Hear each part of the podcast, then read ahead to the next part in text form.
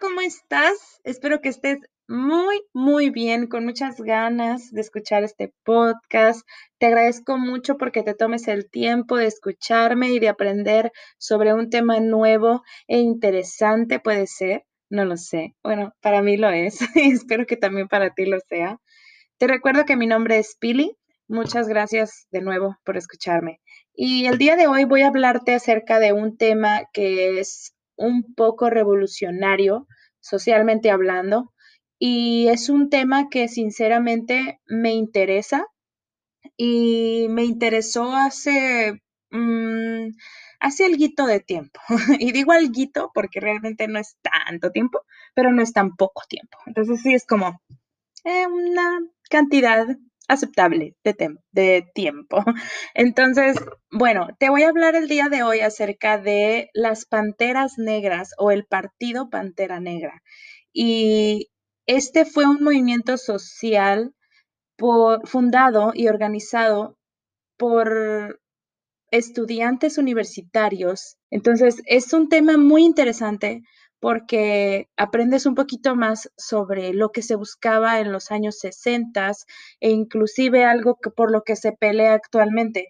Pero te voy a contar tanto como los años dorados de este movimiento, de este partido, digámoslo así, y cómo fue su decaída, o sea, cuál fue el, el punto final de este partido, ¿no? Y espero que te interese, así que pon mucha atención. Y bueno, empezando, el partido Pantera Negra, en inglés Black Panther Party, originalmente llamado Partido Pantera Negra de Autodefensa y es popularmente conocido como Panteras Negras, fue una organización política del poder negro, fundado por los estudiantes universitarios Bobby Seale y Huey Penn Newton en octubre de 1966 en Oakland, California.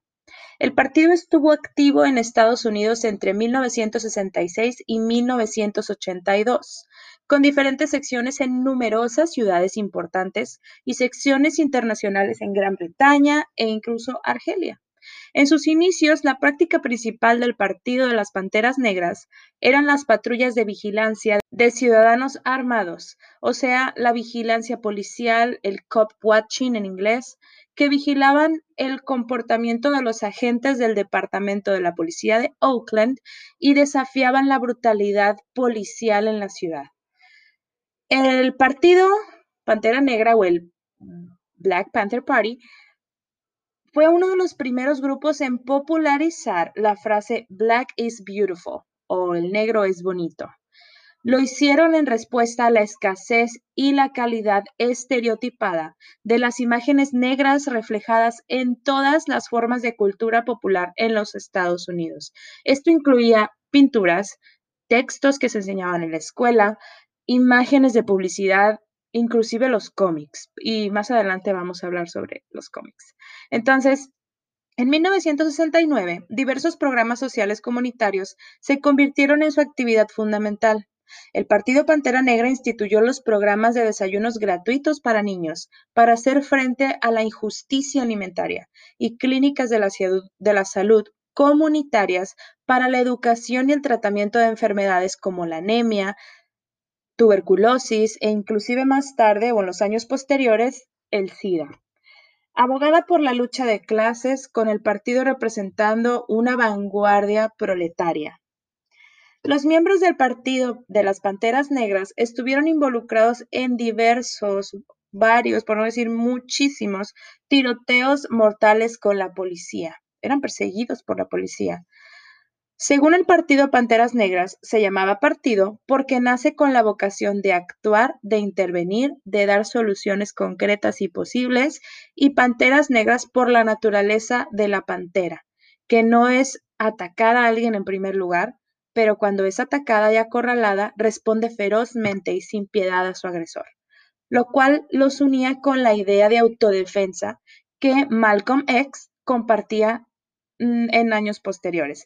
Y me gustaría muchísimo dedicar un podcast a Malcolm X, a Martin Luther King, que son héroes de la lucha por los derechos civiles de las personas de, de las personas afroamericanas y espero que te interese, así que si te interesa no olvides decírmelo, porque sí me interesa saber tu opinión acerca de este tema. Y bueno, te voy a compartir los 10 o el programa de 10 puntos, como ellos le llamaban, los 10 puntos que ellos defendían, los deseos que ellos tenían. Y lo voy a leer en primera persona porque así es como lo encontré. Entonces, pues ahí va. Número uno, queremos libertad, queremos el poder para determinar el destino de nuestras comunidades negras oprimidas. Esto era porque sentían que, eran, que no eran libres y que no eran capaces de determinar su propio destino en sus comunidades. Número dos, queremos pleno empleo para nuestra gente. No se les daba empleo en las, en las empresas, especialmente las empresas grandes de supremacía blanca, porque no tenían una escolaridad o por temas racistas, ¿no? Número tres, queremos el fin del robo a nuestras comunidades negras oprimidas por parte de los capitalistas. En estos años, especialmente cuando recién empezó el movimiento de los derechos civiles, sabemos que existía un racismo norteamericano tremendo contra las personas afroamericanas y, e incluso se llegó a estimar una matanza de 50 millones de negros. Por consiguiente, ellos estaban pidiendo que de alguna manera se, se terminara ese tipo de asesinatos e inclusive la esclavitud que aún se veía. Número cuatro, queremos viviendas decentes, dignas de resguardar a unos seres humanos. Ellos decían que los propietarios no dan albergue decente a las comunidades negras y oprimidas. Entonces, fue por eso que empezaron con este movimiento de los desayunos y apoyo social, ¿no? Número 5. Queremos educación decente para nuestra gente que exponga la verdadera naturaleza decadente de esta sociedad norteamericana. Queremos una educación que nos enseñe nuestra verdadera historia y nuestro papel en la sociedad actual. Este punto fue mi favorito porque es cierto, realmente no hay una historia realista. A veces eh, estamos aprendiendo sobre la historia, pero no nos están enseñando la parte, digamos, mala. Nos están enseñando solamente las victorias, los héroes, pero realmente no estamos viendo la esclavitud en la escuela, ya nomás cuando te adentras a estudiar y a leer, a investigar al respecto. Entonces, me encantaba que ellos tenían, bueno, me encanta, que ellos estaban peleando por eso, porque se enseñara esa parte de la sociedad.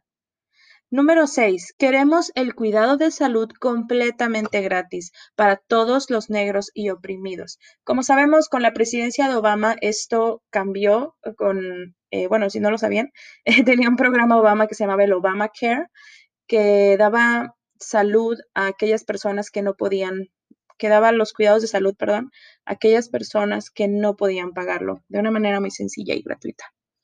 Número 7. Queremos el fin inmediato de la brutalidad policial y del asesinato de los negros, de otra gente de color y de todos los oprimidos en Estados Unidos. Este también está muy fuerte, pero era la realidad que se vivía en esos años. Número 8. Queremos el fin inmediato de las guerras de agresión. Existían los conflictos en todo el mundo, que eran producto agresivo del círculo dominante de los Estados Unidos. Y ellos luchaban porque se terminaran estas guerras agresivas y que las personas pudieran defenderse de estos agresores. Número 9. Queremos libertad para todos los negros y personas oprimidas actualmente retenidas en prisiones federales norteamericanas, estatales, de condado o militares. Queremos juicios con jurados paritarios para todas las personas acusadas de crímenes bajo la ley de este país. Este punto es muy importante porque fueron muchos pertenecientes al partido de Panteras Negras estaban injustamente encarcelados solamente por defender sus puntos, solamente por querer eh, todos estos puntos que estamos mencionando y por este, manifestarse. Entonces los encerraban en la cárcel y les privaban de muchas pues muchos derechos que tenían como personas. Número 10. Queremos tierra, pan, vivienda, educación, vestimenta, justicia y el control de las tecnologías modernas por parte de las comunidades de personas. Este era un derecho que ellos tenían. Bueno, cada uno de estos puntos ya mencionados era un derecho, pero se les usurpaban este tipo de cosas y no a todos se les hacía llegar. Entonces, eh, todo esto era articulado o planeado por el gobierno y pues no recibían ellos estos derechos que tenían como personas. Así que lo incluyeron en sus puntos importantes o en sus 10 puntos. Así que la historia del Ejército de la Liberación Negra todavía es una gran parte desconocida e incalculable, porque no hay muchísima, bueno, porque no existe demasiada documentación de este tema. En parte porque incluso ahora sus miembros aún enfrentan un enjuiciamiento agresivo cuando surgen. Algunos de sus miembros más públicos pueden hacerlo público porque han estado encarcelados durante décadas, sin posibilidad de una libertad condicional. E incluso mientras están encarcelados enfrentan represalias. Russell Maroon Schultz, uno de los escritores e intelectuales más vocales que participó en el movimiento, estuvo recluido en régimen de aislamiento por más de 20 años de su condena. Schultz continúa escribiendo sobre las Panteras Negras, el Ejército de la Liberación Negra y sus pensamientos sobre la posibilidad de la liberación negra de la prisión. Durante los años en los que existió el Partido Pantera Negra, siguió llevando actividades que, las actividades que profesaban, todo esto hasta que el FBI y su director, J. Edgar Hoover, los catalogó como un grupo de odio nacionalista negro. Incluso se refirió a ellos como la mayor amenaza para la seguridad del país. El grupo fue objeto de investigación con la, con la intención de debilitar el poder del grupo y dañando su credibilidad. El partido Pantera Negra continuó existiendo como una organización a lo largo de la década de los setentas pero nunca recuperó el prestigio que habían obtenido. En el transcurso de esta década, su número disminuyó, bueno, eran millones, entonces hasta en 1980 solamente habían 27 personas que eran miembros oficiales del Partido Pantera Negra. Y esto es muy triste, solamente por este tipo de investigaciones, por este tipo de declaraciones, fue como este partido, este movimiento político y social, pues ah, finalmente dio su, su declive, ¿no? Entonces, todavía existen, simplemente que son muchos menores mm, sus cifras de miembros. Y te comparto algunos datos curiosos. Para ser específico, dos. Como primer dato curioso, en los Juegos Olímpicos de México de 1968, en la ceremonia de entrega de las medallas de la prueba de los 200 metros lisos, Tommy Smith, que fue la medalla de oro, junto a su compatriota John Carlos, que fue la medalla de bronce, agacharon la cabeza y levantaron un puño en alto con un guante negro, mientras sonaba el himno de los Estados Unidos, como símbolo del movimiento Black Power y en protesta por el racismo en Estados Unidos y en apartheid en Sudáfrica. El segundo dato curioso que tengo para ti es el del muy conocido superhéroe Pantera Negra y este fue como uno de los puntos más interesantes que yo pude conocer. Pantera Negra o T'Challa es un superhéroe de la compañía estadounidense Marvel Comics, creado por Stan Lee y Jack Kirby.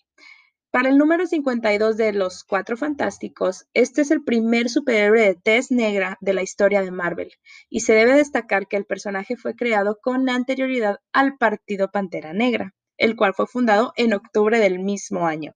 Muchas personas tienen como estas em, teorías conspirativas en las que dicen que fue como, ah, pues le pusieron Black Panther Party por el superhéroe Black Panther, pero no fue así. El personaje Black Panther apareció por primera vez en 1966 en el Fantastic Four, número 52, y se convirtió en Avenger dos años después. Fue el primer superhéroe negro del universo de Marvel y también fue el primer superhéroe africano. The Panther o el Black Panther fue uno de los primeros de la ola de los personajes negros que comenzaron a aparecer en los cómics convencionales a mediados de la década de los 60, en respuesta al clima cambiante provocado por el movimiento de los derechos civiles y su demanda para la integración de afroamericanos en la cultura estadounidense dominante. Entonces, no tiene nada que ver directamente. Sin embargo, al momento de ver este tipo de representación, pues fue como, como algo súper importante para las personas afroamericanas, especialmente para esos niños que amaban los cómics. Y pues en sí es todo lo que tengo para ti el día de hoy, por eso te platico esta historia, este punto tan importante y tan interesante de que podamos conocer un poquito más sobre este movimiento de los derechos civiles. Sinceramente es un tema que a mí me apasiona, me gusta mucho leer eh, sobre esto y sobre este tipo de, de movimientos sociales. Entonces, espero que a ti te haya interesado investigar un poquito más sinceramente sobre el partido Pantera Negra fue un poquito difícil encontrar información porque casi todo está en inglés. Pero eh, te invito a que puedas investigar un poco más, que puedas aprender un poco más. Si te interesó más lo de el superhéroe Pantera Negra, adelante, te invito a que investigues más y de cómo este superhéroe impactó de gran manera. Pero sí nos damos cuenta que no existe una relación tal vez conectada entre el partido Pantera Negra y el superhéroe Pantera Negra. Sin embargo, de alguna manera llegaron al mundo, llegaron al país de Estados Unidos en el momento indicado. Y pues es todo lo que tengo para el día de hoy. Espero que te haya gustado. Te invito a que me sigas en Facebook y en Instagram y que puedas eh, fomentar el diálogo entre nosotros, ¿no? Te recuerdo que te veo en el próximo episodio. Muchas gracias por escucharme. Y eso es todo por hoy. bye bye.